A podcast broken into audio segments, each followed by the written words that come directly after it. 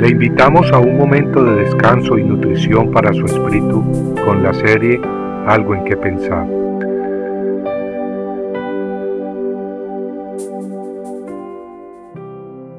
Mujer, ¿qué adorno escoges?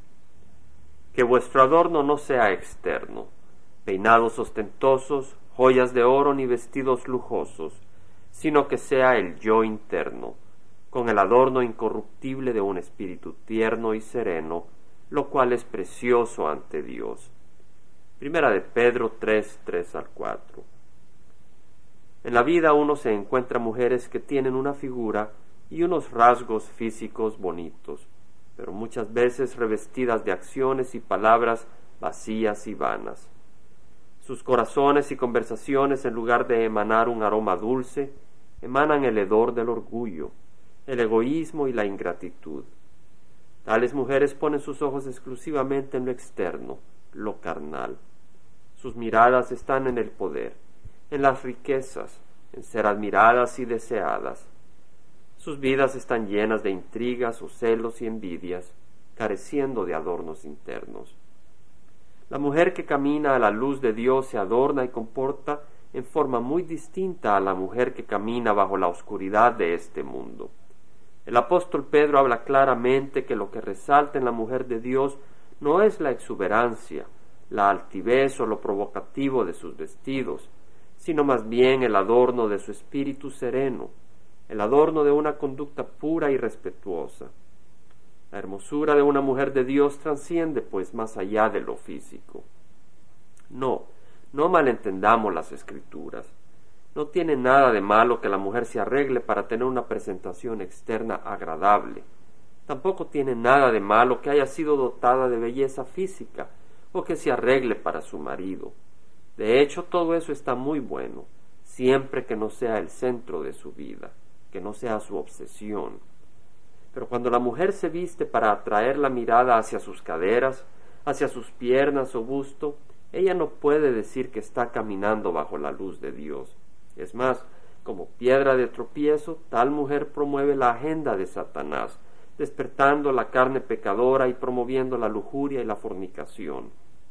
Creo muy sabia las palabras de un pastor, el cual decía que la mujer debe de vestirse con gracia, con gusto sí, pero con sencillez, y de manera de atraer la mirada no a sus partes, sino hacia su cara. Jovencita, tú no eres un objeto para ser usado. No, Tú tienes un gran valor y un gran propósito en los planes de Dios. De hecho, has sido creada para recibir junto con el hombre el privilegio de ser hijos de Dios y participar en su gran reino, un reino muy precioso y superior a cualquier reino humano.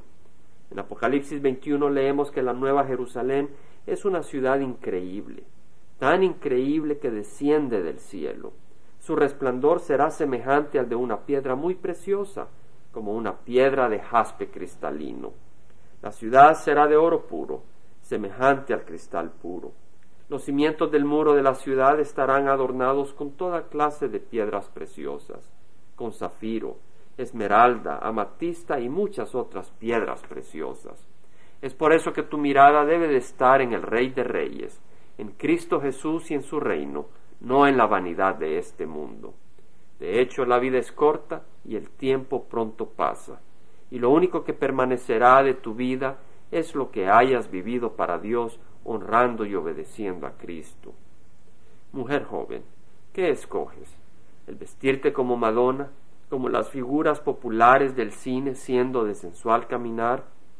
¿O el cubrirte con la sangre del Cordero sin mancha, viviendo una vida santa y apartada, consagrada para Él? ¿Con qué adornos te vistes?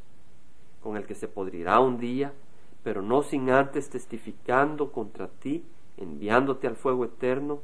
¿O con los que vienen de Dios, floreciendo con flores y aroma exquisito para toda la eternidad? Compartiendo algo en que pensar, estuvo con ustedes Jaime Sigman. Si usted desea bajar esta meditación, lo puede hacer visitando la página web del Verbo para Latinoamérica en www.elvela.com.